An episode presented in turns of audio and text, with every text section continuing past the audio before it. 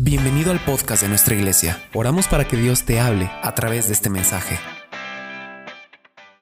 Algo que me es muy importante y preocupante es eh, no dejar de ser iglesia.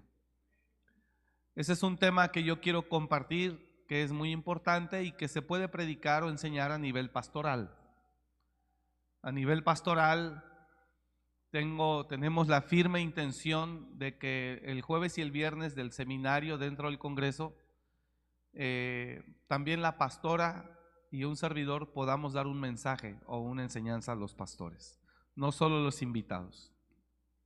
Pero eh, es un mensaje que le quiero compartir que se llama, eh, o que lo puedo compartir con usted también.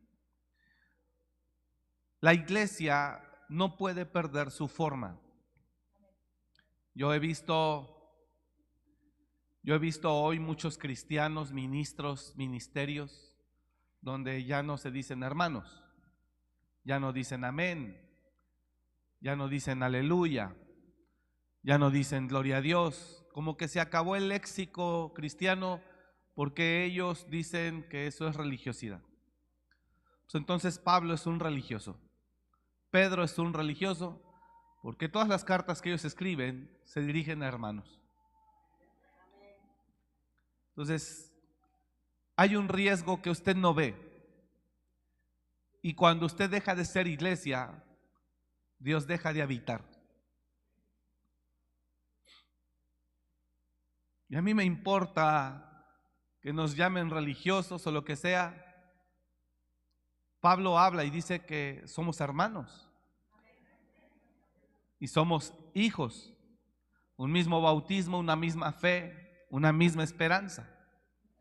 Hoy muchas iglesias, los lugares los hemos convertido en auditorios, foros de conferencias y exactamente Dios ya no está, porque no se le busca. Hay cantos, pero no hay una adoración. Hay una conferencia, pero no hay una predicación. Hay una mezcla impresionante de conocimientos terrenales y poca enseñanza divina compartiéndose en las iglesias. Todavía hay algunas que en verdad luchan por mantener su identidad de iglesia. Otras eh, hemos quitado el nombre de iglesia cristiana y ya tenemos otros nombres. Ya no decimos iglesia cristiana. Entonces, lo que no nos damos cuenta es que Satanás nos está borrando del mapa y nos está haciendo más terrenales como cualquier centro de convenciones donde una empresa alquila un salón para dar enseñanza a su personal. Yo creo que la iglesia no puede perder la esencia de lo que somos. Y es importante que la iglesia no deje de ser iglesia.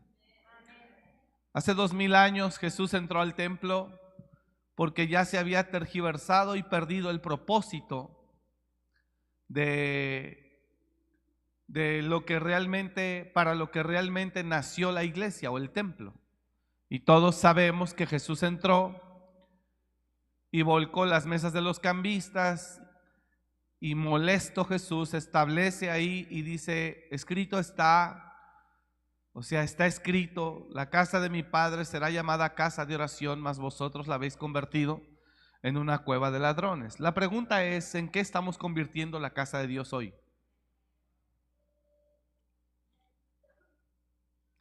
¿Qué es lo que hace iglesia? Lo que hace iglesia no es un, un local.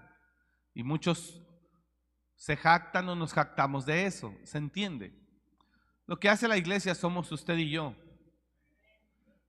Eh, no es tampoco la tecnología, la tecnología la usamos, así debe ser el propósito para llevar un mensaje más claro a la gente. Pero no somos un centro ni de espectáculos ni de entretenimiento. Tenemos que seguir siendo la iglesia y seguir llevando, manteniendo la esencia de lo que somos. Ahora la iglesia se convierte en iglesia cuando la iglesia adora. Cuando la iglesia no adora, se convierte en un grupo de personas esperando oír o mirar. El ser humano, junto con un grupo de personas, se convierten en iglesia cuando empezamos a adorar a aquel que creemos que nos da la vida, aquel que creemos que nos da salud, aquel que creemos que lo hace todo. De manera que cuando no adoramos, se pierde el propósito de ser lo que Dios quiere que seamos. Y yo veo tristemente como muchos no hablan de Dios abiertamente. Ya no, repito, ya no decimos Dios te bendiga, ¿cómo estás? Ya no, hola, ya no somos iglesia, ya es familia, ya se les llama de otras formas. Cuando de familia no hay nada. Pero ya se han omitido muchas cosas que son lo que nos identificaba como la iglesia del Señor. Nosotros tenemos que entender que la iglesia es algo distinto a lo que se encuentra en el mundo. La iglesia debe de ser un lugar donde el hombre encuentre paz, donde el hombre encuentre eh, libertad y también dirección, donde el hombre encuentre consejo divino, donde el hombre encuentre sabiduría, pero no humana ni terrenal, sino una sabiduría de lo alto. La iglesia tiene que ser ese lugar de esperanza para el mundo. La iglesia tiene que ser ese lugar que le dé respuestas al mundo. La iglesia tiene que ser ese lugar que aporte la paz y la libertad que el mundo necesita. La iglesia no puede ser lo mismo que cualquier otro organismo o institución u organización que hay en el mundo. La iglesia tiene que marcar una diferencia. ¿Sí me estoy explicando con lo que estoy hablando o no? La iglesia es un lugar de adoración, un lugar de alabanza. la gente católica entiende lo que la iglesia representa para ellos. Y yo he visto que gente cuando se siente atribulada, cuando trae muchos problemas, se mete a la catedral y se hinca. Porque entiende que la iglesia representa algo diferente a lo que representa, a, lo que todo en el mundo existe. No sé si me está comprendiendo. Entonces, ¿por qué quitarle la esencia que Dios le dio a la misma iglesia? Este lugar también debe de ser un lugar santo, donde debe de haber reverencia y donde debe de haber respeto también es importante que nosotros tengamos, no estoy hablando del lugar físico, pero sí del lugar espiritual. Este no es un lugar físico, este es un lugar que Dios escogió para que alabáramos su nombre. Por lo tanto, Dios está aquí. Por lo tanto, Dios está aquí. Y si Dios está aquí, Él se manifestará aquí, dando libertad a los cautivos, vista a los ciegos, sanando a los oprimidos y llevando el año de la palabra, el año predicando la palabra agradable del Señor o dando las buenas nuevas. No podemos mirar a la iglesia como un auditorio, para mí se llama santuario. Plataforma, sí, pero lo vemos para nosotros en el espíritu como un lugar de adoración hace años decíamos, venga, adore a Dios. Y doblábamos rodillas frente al altar. Porque creemos por la fe. Yo sé que esto es, esto es, esto es una, una plataforma o un lugar para dar una enseñanza. Si lo veo naturalmente, pero si lo veo no religiosamente, sino espiritualmente, esta es la casa de Dios no es una bodega, no es un salón de conferencias, no es un centro de convenciones. Esta es la casa de Dios. Dios escogió este lugar para que estemos aquí. Y si Dios lo escogió es para que ahí le adoremos, ahí lo busquemos, ahí lo encontremos y ahí recibamos de parte de Él. Por lo tanto, no es cualquier lugar. Y usted no es un ser humano normal.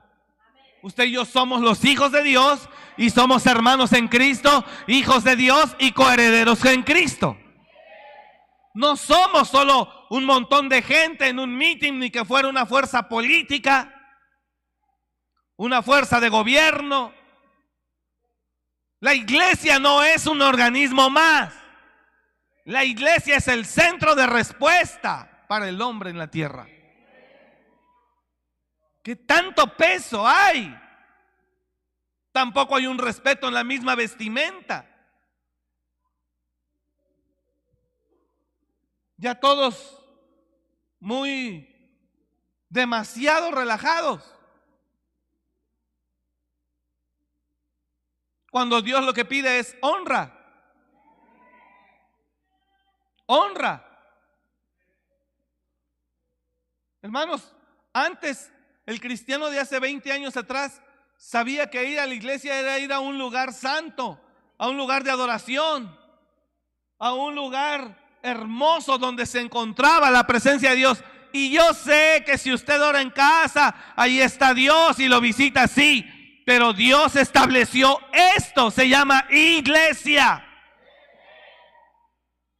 Y había lugares que se consagraban, se dedicaban, se santificaban para establecerse como lugares de adoración, lugares de alabanza, lugares de predicación. No, son, no podían ser profanados ni usados para otras cosas. Tiene que haber una consagración. Si la iglesia pierde esa esencia, entonces se cumplirá lo que dice, eh, lo que dice ah, Lamentaciones. El oro por las calles, las piedras preciosas del altar en las calles.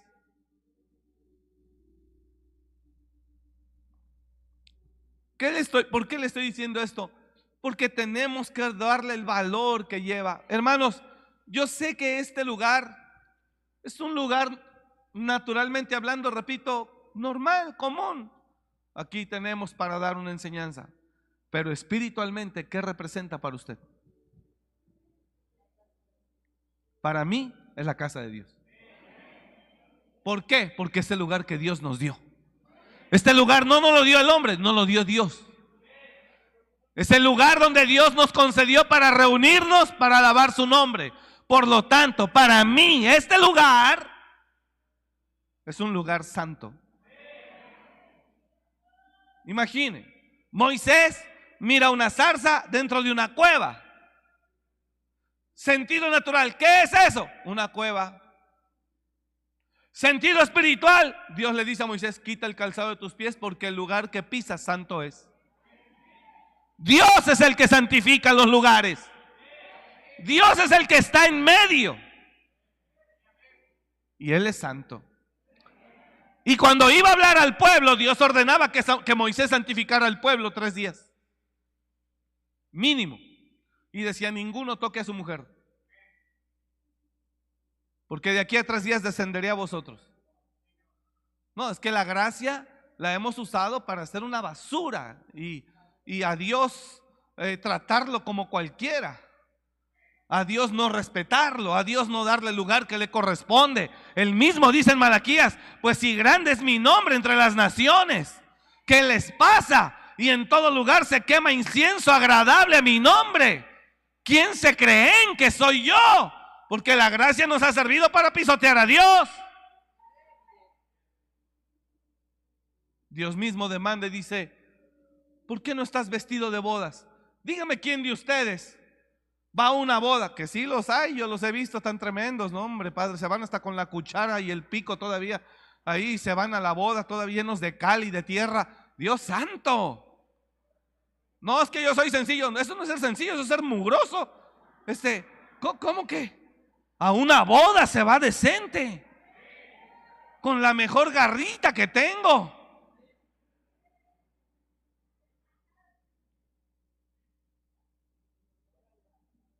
Por un respeto a los novios que están ahí. No, yo veo gente que, no, yo soy sencillo. Se va con pantalón de mezclilla, unas botas todas peladas del frente y el pantalón acá se le caen las naguas. Él anda ahí, la panza toda, digo la panza, la camisa toda desfajada. Y él va a la boda. No, señores. De manera natural, esto es una bodega. Pero de manera espiritual yo le pregunto, ¿qué representa para usted? Entonces hay que mirarla como es. Y aquí este es el lugar que escogió Dios. ¿Sabe qué lugar escogió Dios para Israel? Jerusalén. Dios escogió para que se le adorara Jerusalén. Y todos los años, todos los israelíes hasta el día de hoy subían de las ciudades distintas a Jerusalén. Y en Jerusalén estaba el templo. Wow. Pero también los judíos le perdieron el respeto. Y lo convirtieron en un negocio vil. Por eso llegó Jesús. No puedo convertir la iglesia en un centro de finanzas. No puedo convertir la iglesia en un lugar donde se imparten cursos. Te puse para la predicación. No puedo convertir la iglesia en un centro de espectáculos. Y tampoco puedo rentar este lugar al mejor postor.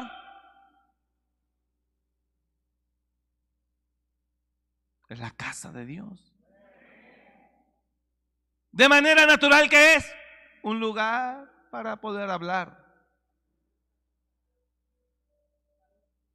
Pero esto tiene que estar dedicado. Y si usted le da un lugar a Dios, Él se manifiesta.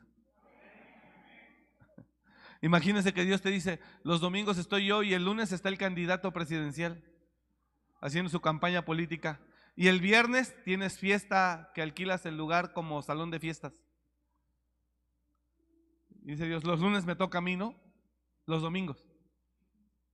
Gracias. Es la casa de Dios, hermano, y tenemos que darle el lugar que es. Y tenemos que aprender a respetarla. Libro de Malaquías, por favor. Gracias, abra ahí. Libro de Malaquías está antes de Mateo, es el último libro profético del, Nuevo, del, del Antiguo Testamento, el último. Y después comienzan los evangelios de Mateo. Pero en el libro de Malaquías, Dios le dice a Israel, le demanda a Israel que todo lo que ellos están haciendo lo, lastima, lo deshonra, porque han perdido la, han perdido la, el respeto que Dios mismo demanda. Imagine a Dios. Hay una zarza, un fuego que no quema esa zarza, es lo que atrae la atención de Moisés. Moisés se va acercando. ¿Qué será eso? Y de repente oye Moisés y él se detiene, suelta la palabra.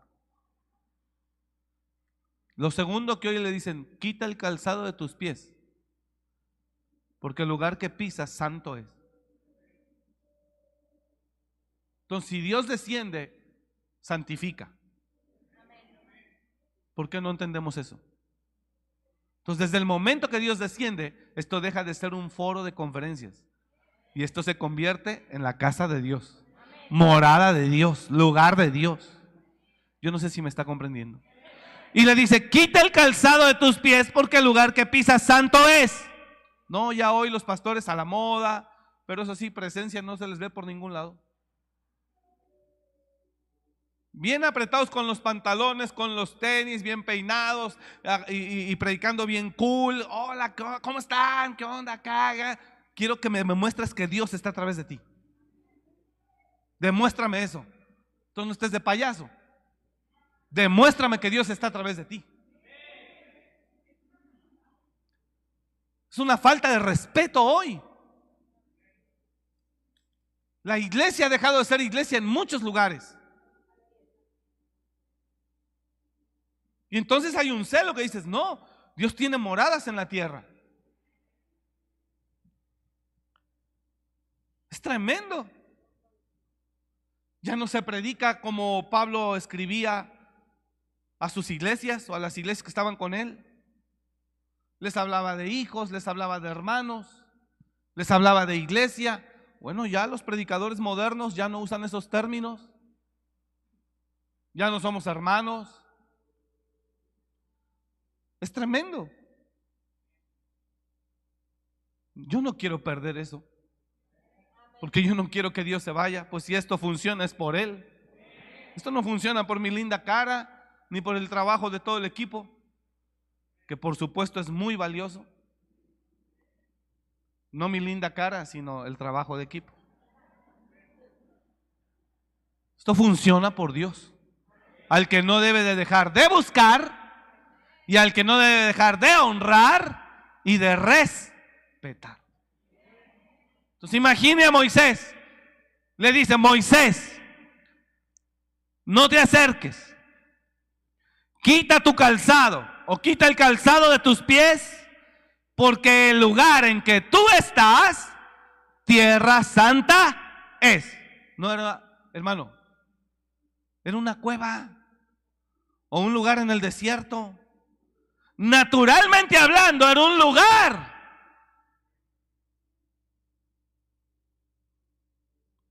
Pero Dios dice, Dios dice, quita el calzado de tus pies. Porque el lugar que pisa santo es. Usted puede decir, como muchos lo dicen, ¿qué es esto? Esto es un lugar con cuatro paredes. Sí, en lo natural sí. Esta bocina se puede usar para cantar rock and roll. ¿Me explico? O para adorar a Dios.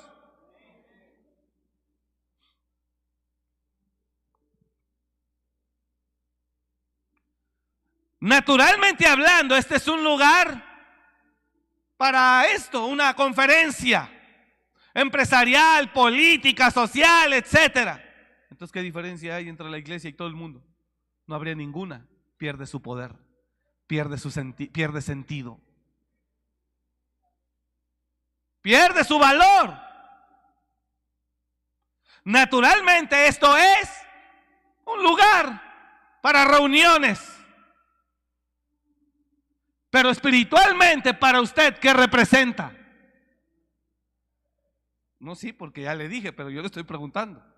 ¿Qué representa para usted espiritualmente? Es el lugar donde yo creo que Dios está.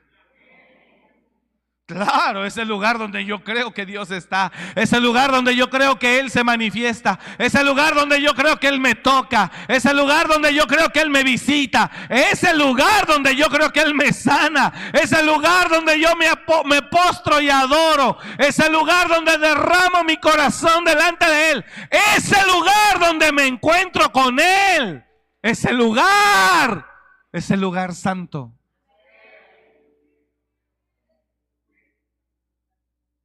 Segundo, no solo es que, representa para usted.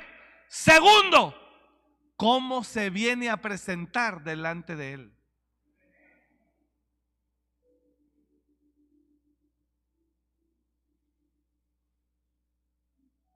Yo estuve apenas en, en un lugar, en un lugar estuve hace unos días eh, las sillas no tienen descansabrazos. Entonces se corre. Bueno, durante una predicación en la quinta fila, un joven acostado en cuatro sillas, con la pata arriba, la pata arriba de la misma silla, él dormido, o sea, importándole un bledo, un comino, la, la palabra. Ok, ¿no te interesa la palabra? ¿Quién te da el derecho de hacer eso? Ni tu mamá en tu propia sala, en su propia sala, te permite hacer eso. ¿Cómo crees que lo puedes hacer acá? ¿Dónde está el respeto? ¿Qué representa para él este lugar? Para mí es la casa de Dios. Para él. Hmm. Y yo lo miraba porque yo estaba sentado aquí y él echado ahí. Y dije, mugres Queen, me dan ganas de darle unos coscorrones ahorita, de levantarlo de las puras greñas. Si le órale, sáquese de aquí. No quiere nada. ¿Qué diablos hace acá? Pero no profane. No profane. Ah, pero cuando el ministro se convierte en alguien totalmente terrenal, pues entonces ya no es templo ni santuario, ya es auditorio.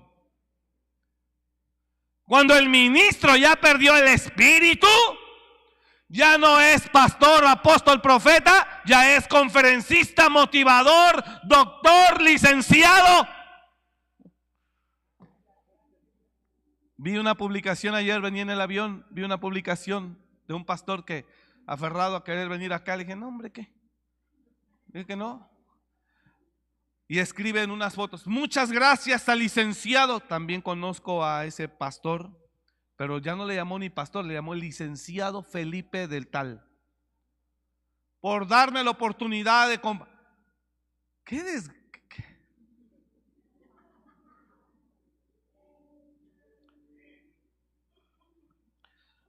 Y yo sé que los naturales aquí no entienden esto. No entienden esto. Pero ya es e, este pastor, bueno, no es pastor, es motivador, coach. Muchas gracias al licenciado fulano de tal por darme la oportunidad. Una iglesia grande en otro estado aquí cerca. Ahí hemos estado también nosotros. Licenciado. Ya da pena ser pastor. Ya da pena ser pastor.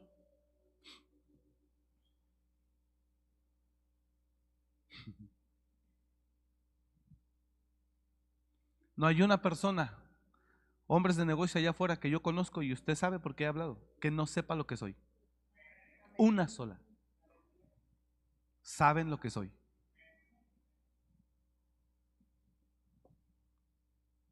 Porque es lo que soy. ¿Qué soy? Soy un pastor. No, ¿qué pues Soy un pastor. Y entiendo que fui llamado a servir a Dios. Esto. Malaquías. Si está acá la iglesia o no. Entonces, ¿qué representa para usted naturalmente y espiritualmente? Este lugar. Y cualquiera que hay. Le digo que una vez llegué a, estuve en Argentina y me llevaron a predicar una iglesia. Y cuando yo llego afuera de la iglesia, dice, lugar de las oportunidades. Ya no, ya no iglesia Belén, Maranata. ¿Sí me está entendiendo o no? Ya no, ya nada más. Lugar de las oportunidades. Como 600 personas había. Me iban a predicar.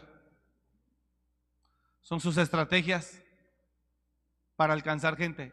¿De qué sirve que la ganes si no la puedes transformar? Porque sacaste a Dios para ganar gente.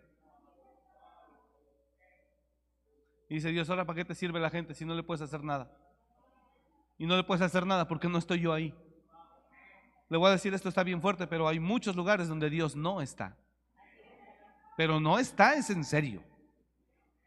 Porque lo han echado por sus estrategias humanas. Y por eso ya no son templos. Y por eso ya no adoran. Todo tan vacío. Malaquías capítulo 3, perdón, capítulo 1. Malaquías capítulo 1.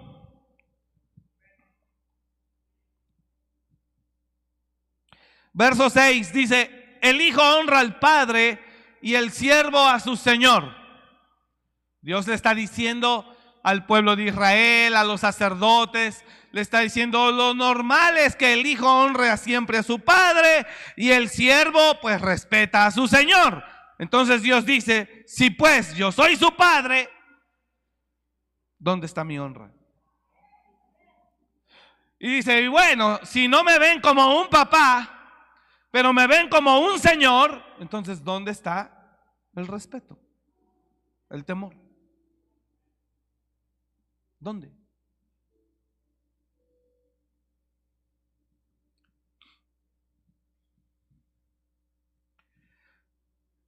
El hijo honra al padre y el siervo a su señor. Si pues soy yo padre, ¿dónde está mi honra?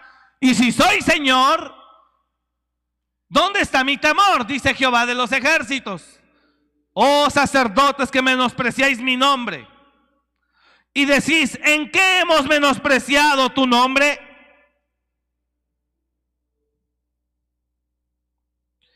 En que ofrecéis sobre mi altar pan inmundo y dijiste en qué te hemos deshonrado, en que pensáis que la mesa del Señor es despreciable. Y cuando ofreces el animal ciego para el sacrificio no es malo. Asimismo, cuando ofrecéis el cojo o el enfermo no es malo. Y Dios le dice a ellos, preséntaselo a tu príncipe, a ver si te lo aceptará. ¿Acaso se agradará de ti o le serás acepto? Dice Jehová de los ejércitos. Ahora pues, orad por el favor de Dios para que tenga piedad de nosotros. Pero ¿cómo podéis agradarle si hacéis estas cosas? Dice Jehová de los ejércitos. Quiere que le diga también, ya nadie predica Reina Valera 60. Todos NTV, TLA, NBI. Ya no existe la Reina Valera religiosa, muy religiosa. Cuando en mis tiempos esas versiones, hace años, eran de apoyo, solo de apoyo. Y yo las sigo utilizando como apoyo para darle claridad. Nada más. Pero ya nadie, porque eso de pensáis, oísteis, ya se oye muy religioso.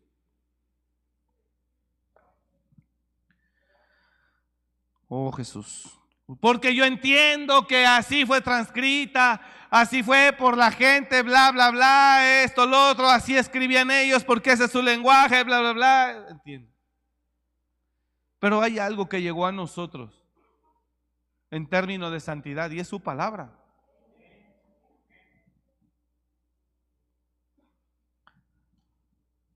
¿Quién también hay de vosotros que cierre las puertas o alumbre mi, mi altar de balde?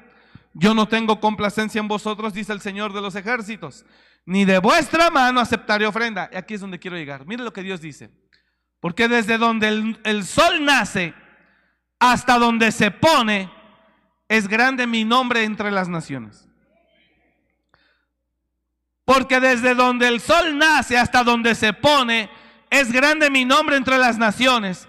Y en todo lugar se ofrece a mi nombre incienso y ofrenda limpia, porque grande es mi nombre entre las naciones.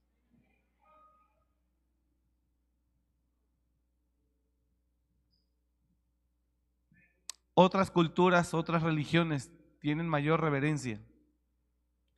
Le, estoy diciendo, le digo algo, hermano, en verdad esto está bien fuerte, pero la iglesia de Cristo se está diluyendo a, a pasos acelerados espantosamente. Porque la gracia ha sido abusada. Vamos tremendos. Y yo creo que no debe ser así. Él es santo. Y Él quiere un pueblo santo que le adore. Jesús dijo, Escrito está, mi casa será llamada casa de oración, mas vosotros la habéis hecho cueva de ladrones. ¿Sabe cuántas cuevas de ladrones hoy hay?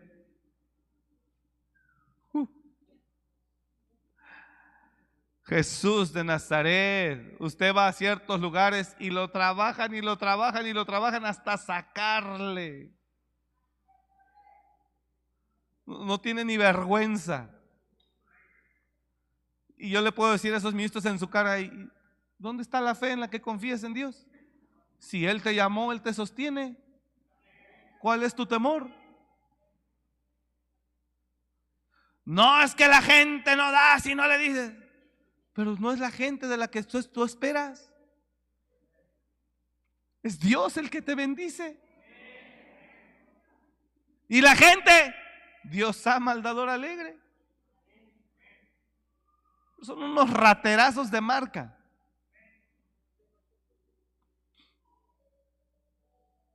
Y en eso han convertido la iglesia también. En una cueva de ladrones. Porque le robaban a Dios con el tema de los sacrificios. Por eso Dios dice en el verso 11, si está acá la iglesia o no, porque desde donde el sol nace hasta donde se pone, es grande mi nombre entre las naciones. Y en todo lugar se ofrece a mi nombre incienso y ofrenda limpia. Porque grande es mi nombre entre las naciones, dice el Señor de los ejércitos. Y vosotros lo habéis profanado.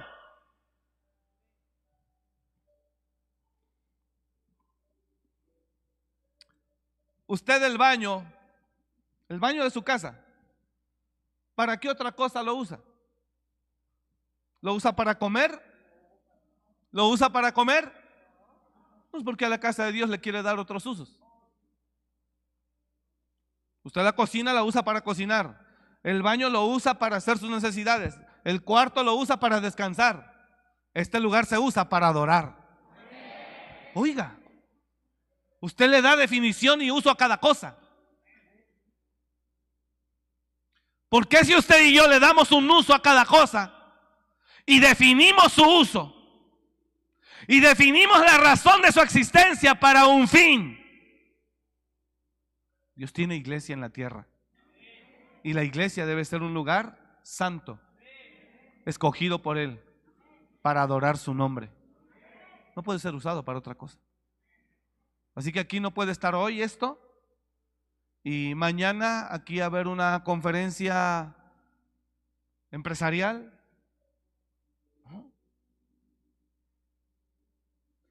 Es un lugar para la predicación. Le voy a contar esto para que vea cómo Dios se alegra. Hace unos años yo viajé a Estados Unidos. Aún hace un tiempo, pues no tiene mucho.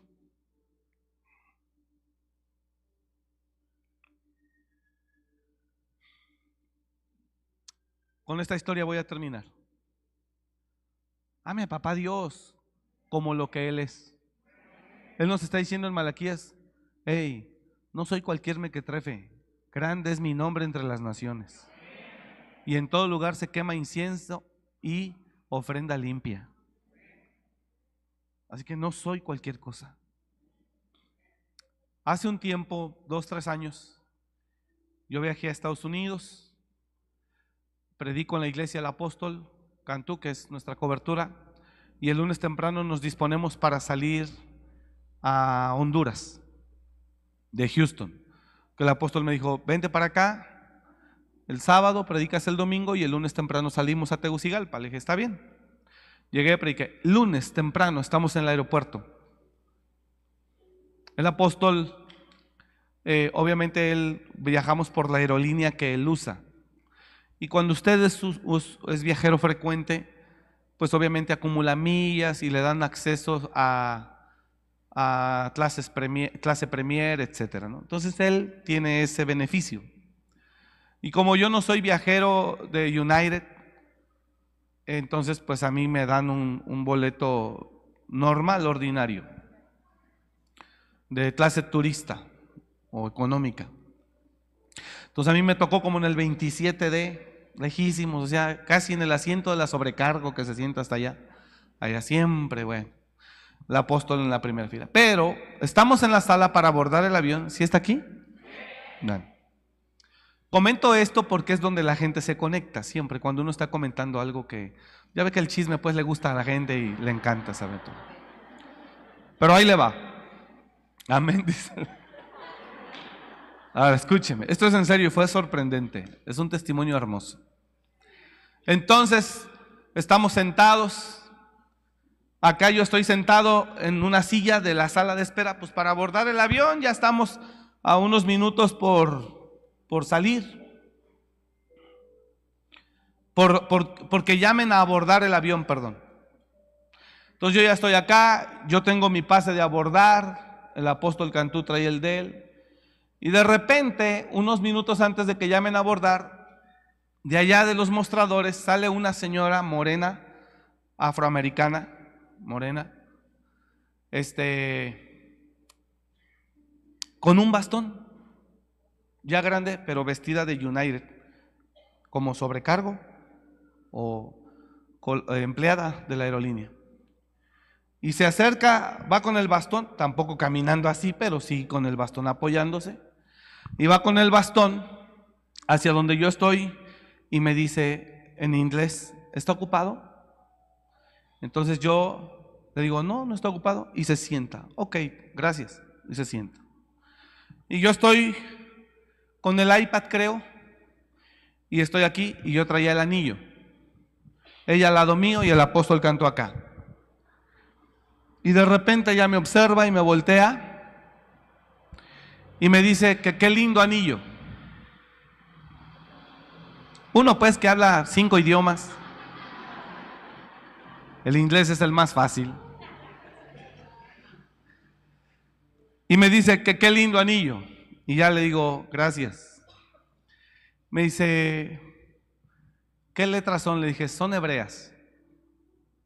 Oh. Y volteé y me dice, ¿Y sabe lo que significa? Le dije, sí. Son letras hebreas, es un texto bíblico. ¿Usted lee la Biblia? Sí, somos pastores. Oh. ¿Qué dice su anillo? Y le dije, es un texto bíblico. Y ya se lo leí. Wow. Y me dice así cerquita en el oído, y me dice, yo amo a Cristo. Y yo dije, qué lindo. Y entonces el apóstol eh, se mete, ya iba a decir algo jugando, pero no, porque se conectan allá de Houston. Este, el apóstol, él es pastor en México, yo soy pastor aquí en Houston. Oh, México, sí, no sé qué. Y ya entonces platicando con ella le enseñamos fotos, yo le enseño fotos de la iglesia. Y entonces ella nos dice, hermosos son los pies de los que anuncian la paz. Así pasó.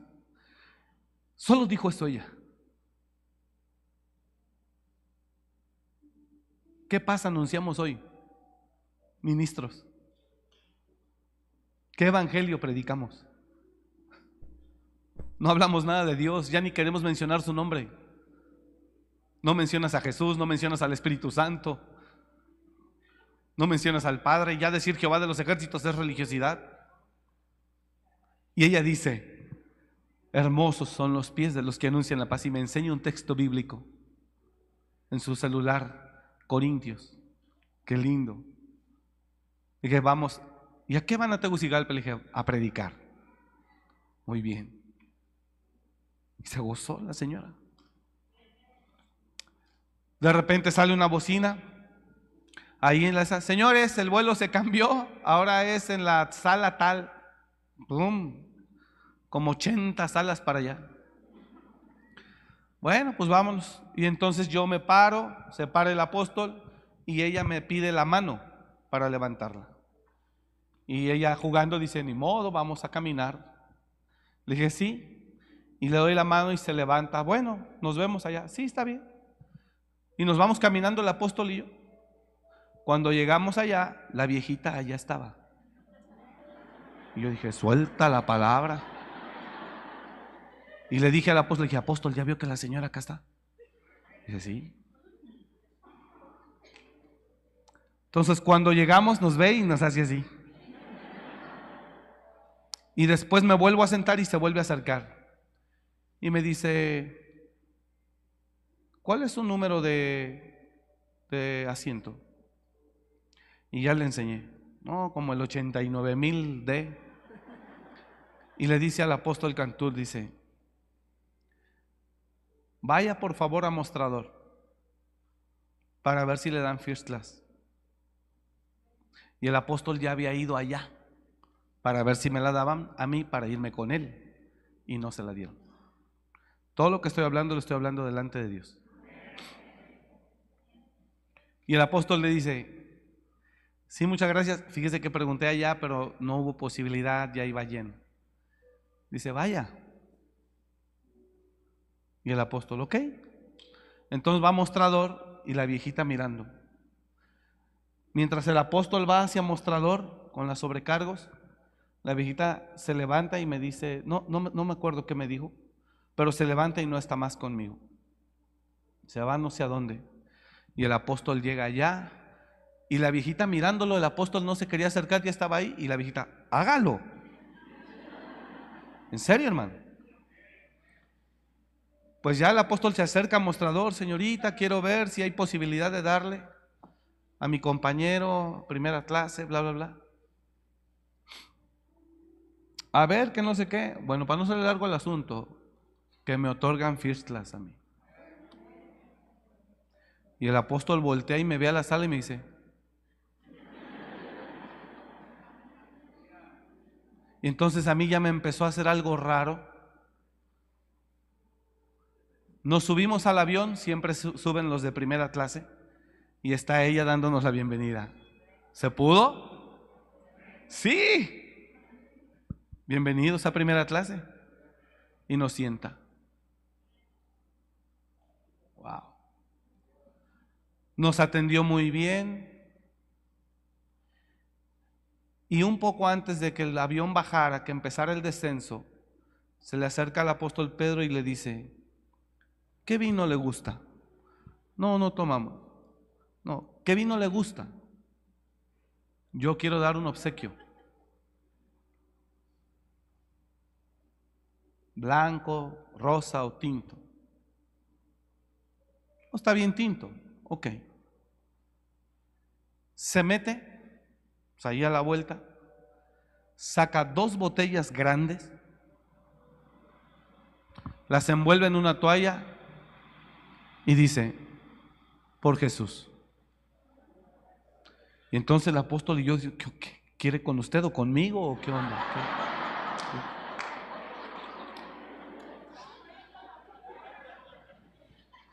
Dije, ay apóstol, anda, anda tremendo, ¿quién lo viera? ¿Quién lo viera? No. No, no, tirando rostro hasta en el aeropuerto y todo. Que me oyera ahorita. Pero la señora se portó tremenda. Yo miré que a ella le dio muchísimo gusto saber que llevábamos el mensaje. Y eso la movió a ella. Aterriza el avión, nos ponemos de pie y yo busco a la señora al frente. Al frente es nomás el baño, un cuadrito donde ellos tienen sus carritos y la cabina de los capitanes que no se puede pasar. Y hasta atrás, pues el avión. Para darle las gracias. Delante de Dios, no más la volvimos a ver.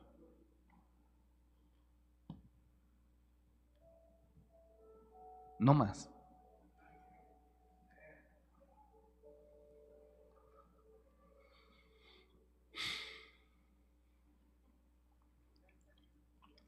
No sé qué pasó.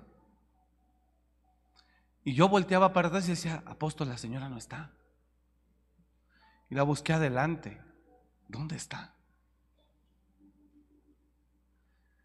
Ella fue la que se acercó y me dijo, ¿está ocupado? Dije, no. Quité mi maletín. Pero había más sillas allá. Pero se quiso sentar donde yo tenía mi maletín. Quité mi maletín, y se sentó al lado. Y entonces me miró y me miró el anillo. Y ahí empezó. Lo que me marca es cuando ella dice, hermosos son los pies de los que anuncian la paz. Y yo vi que ella, algo, algo ocurrió ahí, hermano. Entonces yo no puedo anunciar otra cosa que no sea la palabra. No me pagaron para otra cosa. ¿Sí me está entendiendo lo que estoy hablando? Y en Chile una vez me encontré también así a un hombre. Ya no se la voy a contar esa, pero son ángeles. Ese hombre yo lo vi claro. Lo vi en Ciudad de México en el Zócalo, 15, 20 días antes de yo viajar. Y estaba detrás de dos muchachos que estaban, dos hermanos morenitos, flaquitos, vestidos muy humildes en el Zócalo de Ciudad de México. Ellos estaban ahí con una bocina que se oía borrosísima. Y estaban predicando y el Señor les dice que los ama y esto, lo otro. Y entonces detrás de ellos había un hombre alto, güero, pero güero no de esos americanos ni europeos, sino güero como de rancho. un güerito así apiñonado. Usted no es de rancho, usted es europeo. Bueno, escucha acá. Ya terminé porque tengo que cerrar, pero... Y el hombre estaba atrás de ellos, también vestido. Yo me acuerdo que traía su pantalón café hasta zancón. Y él estaba delgado, mirando y sonriendo. Él sonreía a los dos muchachos que estaban ahí predicando, dos hermanos. La gente ni los pelaba en la plaza del Zócalo, pero filas para los brujos que los limpiaran allá. ¿Sí los ha visto o no? Oh, si le digo que la gente para lo malo. Y a estos no, pero ese hombre estaba atrás. Yo pensé que andaba como ellos porque incluso vestía igual que ellos, humilde, muy sencillo. Se veía gente de verdad humilde. Entonces, eh, pues yo no le tomé atención, pero sí lo observé. Y él estaba detrás de ellos como solo mirando. Bueno, no solo, estaba mirando, pero dibujaba una sonrisa. pasan las semanas, yo había llevado un equipo de gente a un congreso a Ciudad de México. Pasan las semanas, nosotros volamos hacia Argentina y Chile. Y estando yo en Chile, en la Plaza de Armas, salí a comer. Y después de comer me senté en una banca de la Plaza de Armas, en Santiago. Y de repente miro y hay una muchacha y un muchacho con una bocina predicando. Los veo de lejos, como de aquí a como de aquí a la cabina, 40 metros, 35 metros. Y yo estoy sentado, me estoy, no sé qué, bebiendo algo. Entonces de repente veo y veo a ese mismo hombre delgado, güerito, el mismo, detrás de ellos. Entonces me paro y me acerco para mirar que sí era. Y sí era. Y yo dije, ¿cómo ese hombre está acá? Un vuelo a Sudamérica vale 20 mil pesos.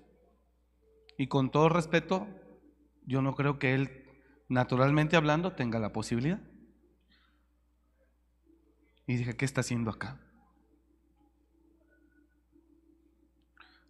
Me regreso y me siento en mi banca.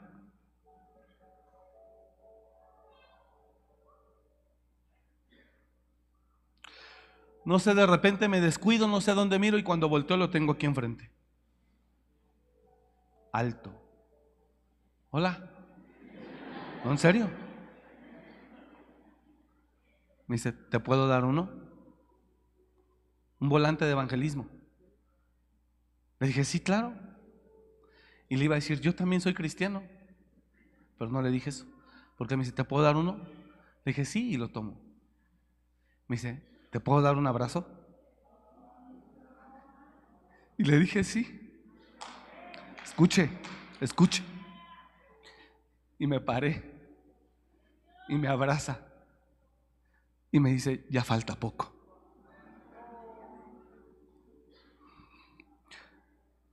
En el momento, cuando él me dice eso, dije, sí, amén. Pues yo no entendía. Porque ellos saben la lucha que uno vive por no hacernos como el mundo, ni como el hombre del mundo. Él sabe la lucha que uno vive. Pablo dice, cada día castigué mi cuerpo para no ser eliminado. Y él así me dijo, me abrazó y me dijo, ya falta poco. Cuando iba en el avión, no me acuerdo hacia dónde, creo hacia acá, hacia México. Iba recargado sobre la ventana y le digo, ¿qué Señor? Y entonces viene el texto que usted ya sabe. Algunos hospedaron ángeles sin saberlo. No lo he vuelto a ver. No puedo cambiar la predicación aunque el mundo me obligue. No puedo dejar de decirte hermano, hijo, hermano, iglesia. No puedo dejar de llamarle a este lugar santuario, lugar de adoración, altar. No puedo dejarlo. No puedo cambiar la predicación, no puedo cambiar el mensaje, no puedo cambiarlo. ¿Sí me está entendiendo lo que estoy hablando? Tengo que ser fiel a mi vocación. Os ruego que andéis digno con la vocación con la que fuiste llamado. ¿Sabe cuánto pastor la ha cambiado? Ya son coach, ya no son pastores. Ya son doctores, ya son licenciados. Y a unos estableció primeramente licenciados, a otros doctores, a otros. No, dijo pastores. Este es el lugar que Dios eligió. Él lo paga, Él no lo da. Es el lugar donde Él ha estado sanando, liberando, bendiciendo y llevando un mensaje de salvación. No somos un centro de oportunidades, es un centro de adoración, de salvación, donde se da vida eterna. No podemos traicionar a aquel que nos llamó, a aquel que nos puso. ¿Me está entendiendo? Pedir dinero, no necesito hacerlo. Él es el dueño de todo y Él suple nuestras necesidades. Mi Dios pues suplirá todo conforme a sus riquezas en gloria. Hay que honrar a Dios.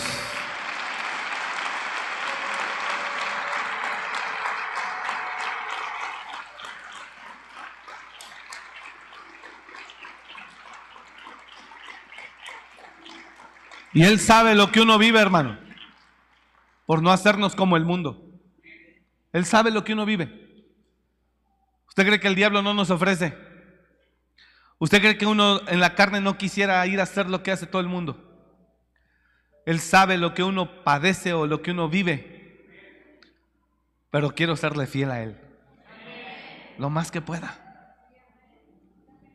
De las necesidades materiales, Él se encarga.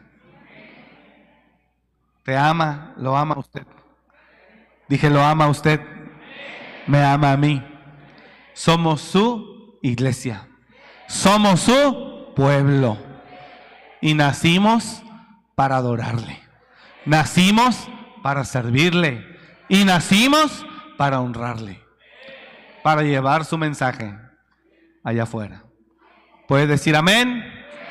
Dele un aplauso fuerte al Rey de Reyes.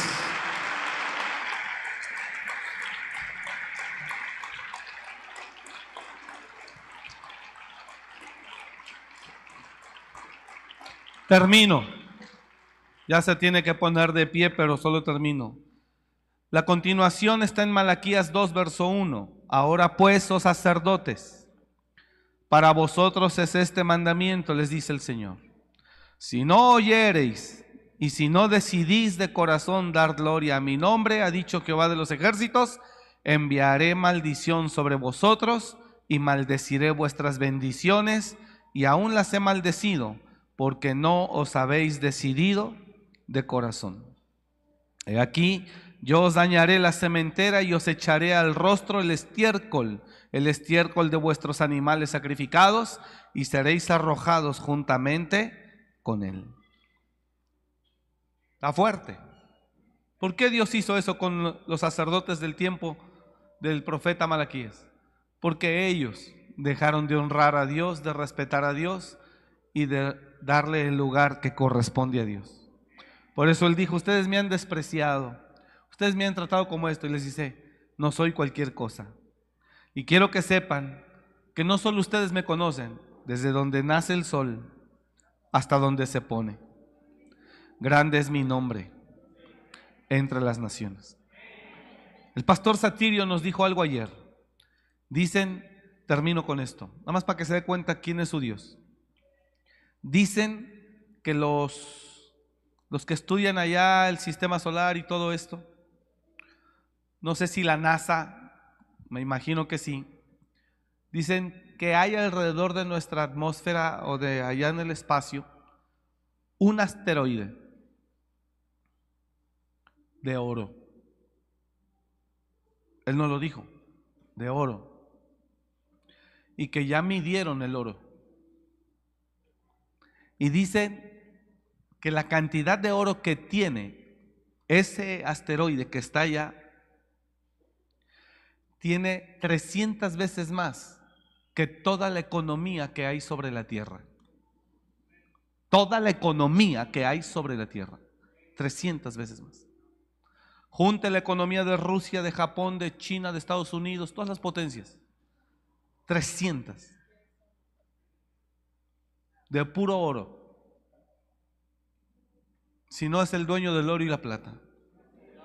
Honra a su Dios. Ame a su Dios y deje que su Dios lo sostenga, lo sorprenda, lo bendiga, lo guarde. Él es dueño de todo lo que hay aquí y donde quiera. ¿Por qué le digo esto? Porque mire lo que está allá arriba. Y yo pienso que las potencias del mundo ya se están lambiendo los bigotes. ¿Cómo lo traemos? ¿Cómo lo traemos? ¿Cómo lo traemos? Escarba en la tierra ¿Y qué encuentra? Petróleo, riqueza. ¿Por qué no honrar a Dios, que es el dueño de todo? Ámelo, sírvalo, respételo y déle el lugar que a Él le corresponde. Dios siempre bendecirá a los que son suyos. Entonces eso nos comentó Él. Mía es la plata y mío el oro, dice el Señor de los ejércitos. Si tuviera necesidad, ¿no te lo pediría a ti?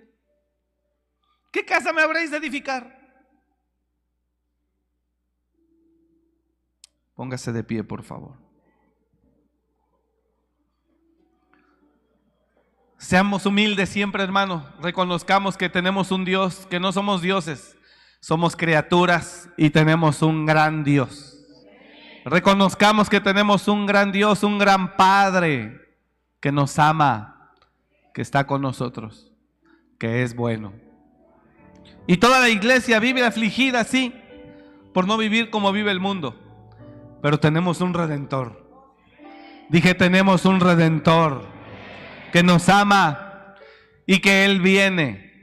Y que cuando Él venga, Él se llevará a los suyos. ¿Cuántos somos de Cristo Jesús? Amén. ¿Cuántos le pertenecemos al Padre? Amén. Somos su iglesia. Así que no nacimos para vivir como vive el mundo. Nacimos para honrar a Dios en todo lo que haga. Padre, gracias te damos. Bendecimos tu nombre en esta hora. Esta es tu casa y esta es tu iglesia dedicamos y consagramos esta casa una vez más para tu nombre. Santificamos estos lugares, este piso, este altar. Santificamos el santuario y a los que adoran en él. Dedicamos esta casa a tu nombre. Este es el lugar de adoración, Señor. Este es el lugar donde eres bienvenido, Espíritu Santo. Este es el lugar donde te exaltaremos, te adoraremos. Este es el lugar que respetaremos y que honraremos. Este es el lugar santo. Este es el lugar que has escogido para darte la gloria. Y así lo queremos tener presente. Señor, gracias. Sé que también habitas en nuestros corazones. Sé que nosotros somos el templo del Espíritu Santo. Sabemos que tú estás dentro de nosotros. Ensánchate en todo nuestro ser también. Y apodérate de nuestra vida. Señor, gracias. Bendecimos tu nombre. Recibe toda la gloria. Recibe toda la honra. Recibe, Señor, nuestra adoración. Recibe nuestra alabanza. Te amamos, Señor. Eres todo para nosotros. Eres todo para mí. Dígaselo a Él. Te amo, oh Señor del cielo y de la tierra. Dígaselo. Eres mi Dios. Eres mi Dios. Eres mi Padre. Eres mi Señor. El dueño de mi vida. No soy Señor. Tengo un Señor. No soy ningún Señor, tengo un Señor. Soy tu siervo. Padre, recibe la gloria. En esta hora te adoramos y te bendecimos. Gracias Señor porque cada domingo, cada domingo decidimos ir a la casa de Dios. Gracias Señor, porque esta es tu casa. Este es el lugar que tú elegiste para adorarte, para exaltarte, para glorificarte, honrarte, bendecirte. Este es el lugar que tú elegiste para enseñarnos, transformarnos, tocarnos, bendecirnos. Y así lo tomamos hoy en el nombre poderoso de Jesús. Diga conmigo, gracias Señor. Te damos toda la gloria en el nombre de Jesús. Gracias Señor. Abra sus ojos. Usted tiene siempre que poder decir, esta es mi iglesia. Vamos a, a la iglesia o a mi iglesia tiene que desarrollar identidad, decir, es donde papá Dios nos llevó. Es en el lugar donde yo pertenezco, donde yo estoy. Vamos, hágase uno con Dios en esta vida, en este mundo, en este tiempo. Es nuestra casa. Es la casa de Dios. ¿Sí me está entendiendo? Aquí nos encontraremos con Él. Miércoles, viernes, domingos. Aquí. Aquí es donde lo adoraremos y aquí es donde Él se manifestará. Es la casa de Dios. Señor, gracias. Bendigo a cada uno. Que esta semana que comienza, cada uno de ellos vea tu mano, vea tu favor, vea tu bendición, vea tu protección. Guárdalos a todos. Reprendemos todo mal que quiera venir contra ellos. Cubrimos sus cuerpos, su salud, salud mental, salud física, cubrimos sus vidas de todo lo que el diablo quiera atentar contra ellos y declaramos que ningún arma forjada del enemigo prosperará. Bendecimos sus vidas, bendecimos sus manos y por favor, Señor, que esta semana que comienza ellos vean tu gloria. Te lo pedimos en el nombre de Cristo Jesús. Y todos decimos, Amén. Gracias por venir y lo esperamos el miércoles para celebrar y dar gracias a Dios. Gracias por escuchar este mensaje. Comparte y suscríbete. Para más información de nuestro ministerio visita www.amoryrestauracionmorelia.org.